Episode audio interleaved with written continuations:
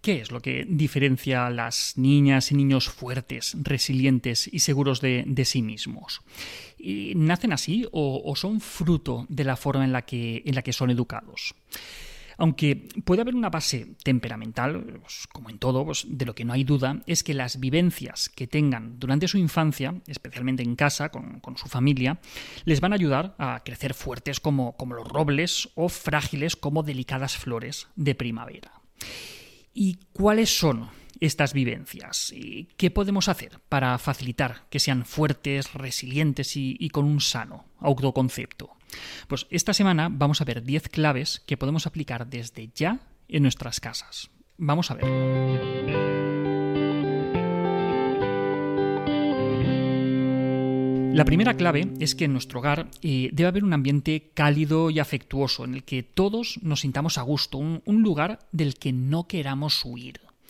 Debemos esforzarnos por, por, mantener un buen clima en el que las necesidades de todos sean importantes, especialmente en cuanto a sentirnos escuchados, respetados y tenidos en cuenta.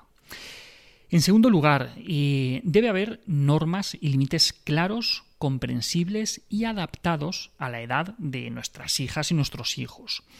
Tanto si nos pasamos como si nos quedamos cortos con los límites, eh, vamos a generar ansiedad e incertidumbre.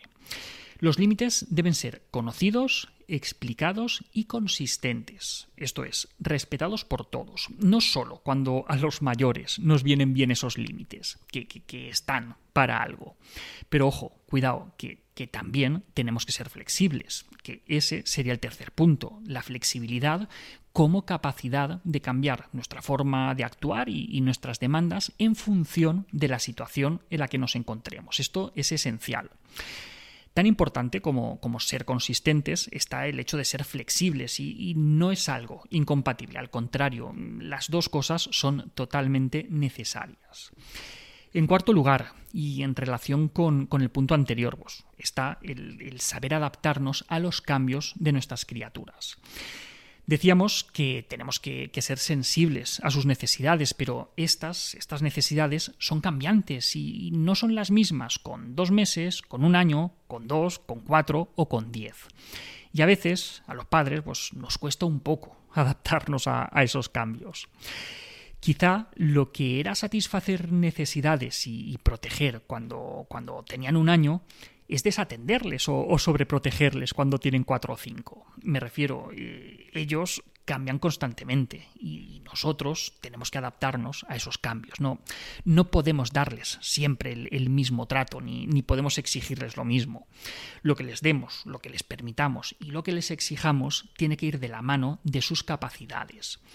Quizá eh, exponerles a, según qué cosas con dos años eh, pues puede ser innecesario, pero es que evitar que a eso mismo le hagan frente con, con, cuatro, pues, pues no les hace ningún favor, porque necesitan hacer frente a las dificultades de la vida para crecer. En quinto lugar, pues es recomendable que, evitemos las, las, amenazas, los castigos y, y, los chantajes para que, para que cumplan con las normas. A ver, que, es tentador, claro, porque a corto plazo funciona, pero es que a la larga pues suele traer más perjuicio que, beneficio. Los castigos, las amenazas, los chantajes funcionan porque, porque generan miedo. Y no deberíamos pretender que, que nuestros hijos, ni nadie, nos tenga miedo. Que sí, que la vida es muy dura y todo lo que tú quieras, pero no se la hagamos más dura innecesariamente deben ser capaces de, hacer frente a lo que se les ponga por delante con la seguridad de un entorno familiar que les va a acompañar y que va a facilitar las cosas. Las hostilidades de la vida, pues ya vendrán, queramos o no queramos. Nosotros tenemos que apoyarles, no, no tenemos que, que machacarles. Sexto punto, pues, ojo a nuestros propios miedos y a proyectarlos sobre nuestras criaturas. Todos tenemos nuestros, nuestros miedos y, nuestros fantasmas, ¿vale? Y todos queremos evitar que nuestras hijas y que nuestros hijos sufran de manera innecesaria. Pero esto no puede llevarnos a proyectar sobre ellos nuestros miedos y dar por sentado que lo que nos supone o lo que nos cuesta a nosotros tenga que ser un problema también para ellos. En este sentido, y esto sería el séptimo punto, cuidado con las etiquetas. Es que mi niño es muy miedoso, es que mi hija es muy tímida, es que le cuestan los cambios, es que es muy nervioso. Al final, las etiquetas suponen un freno al desarrollo porque la persona tiende a comportarse de acuerdo con la etiqueta que le han puesto. Si decimos que es miedoso, pues se comportará aún más como miedoso. Si le tratamos como una persona que le cuestan los cambios y, ay, pobrecita, es que le cuesta adaptarse, pues, pues más le costará adaptarse. Y lo mismo si es nervioso o la etiqueta que le pongamos.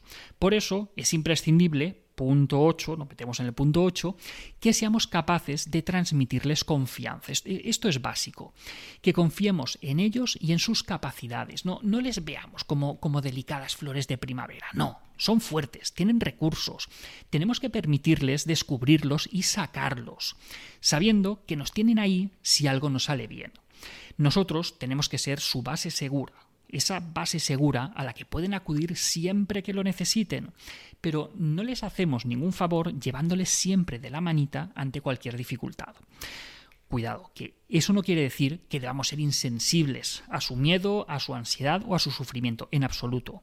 Debemos validar y debemos acompañar esas emociones, nunca forzarles cuando no están preparados para enfrentarse a algo, pero tampoco impedirles hacerlo cuando sí que pueden hacerlo, ¿vale? Esto se, ve facilitado, y sería la novena clave, si les exponemos a retos, o, o al menos si no les impedimos que les hagan frente. Podemos ser nosotros quienes les ponemos esos retos en función de sus capacidades y de sus necesidades, ser nosotros quienes permitimos que arriesguen, que conozcan sus propios límites y que aprendan de la experiencia. Eso de pobrecito, cuidado, no, sé yo si vas a poder, o cuidado que así te vas a hacer daño, todo eso no ayuda, ¿vale? A ver, que, no estamos hablando de, grandes y, peligrosas hazañas, ¿vale? Estamos hablando de cosas normales, del día a día. Impedirles toda herida, todo rascuño o, toda decepción no les permite crecer. Y sobreactuar cuando estas cosas pasan, pues tampoco les ayuda mucho a, a crecer. Porque, y con esto llegaríamos al último punto, debemos aceptar y normalizar el fracaso, el suyo y el nuestro, que, a veces hacemos un mundo cada vez que, nos equivocamos nosotros y con eso pues no les damos precisamente un, un buen modelo. Si el error o si el fracaso suyo o nuestro es un drama, ¿cómo se van a atrever arriesgar. Si nos asustamos y, dramatizamos cada, cada, herida o cada rasguño, pues, ¿qué les estamos transmitiendo? Insisto, no, no hablo de negar su malestar y, su sufrimiento ni, de no validar sus emociones, no. Hablo de, transmitir fortaleza y de transmitir confianza. ¿Te has caído? Uf, madre mía, pues eso duele un montón, ¿eh? Pero es que, claro, es que si quieres aprender a patinar, pues te tienes que caer muchas veces, cariño.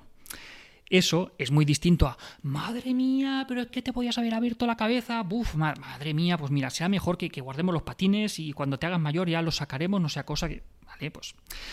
Pues eso, mm, es muy distinto lo que les transmitimos. Pues bien, estas serían 10 ideas que esperamos que os hayan servido para ayudar a nuestras criaturas a crecer fuertes, resilientes y con un sano concepto de sí mismas.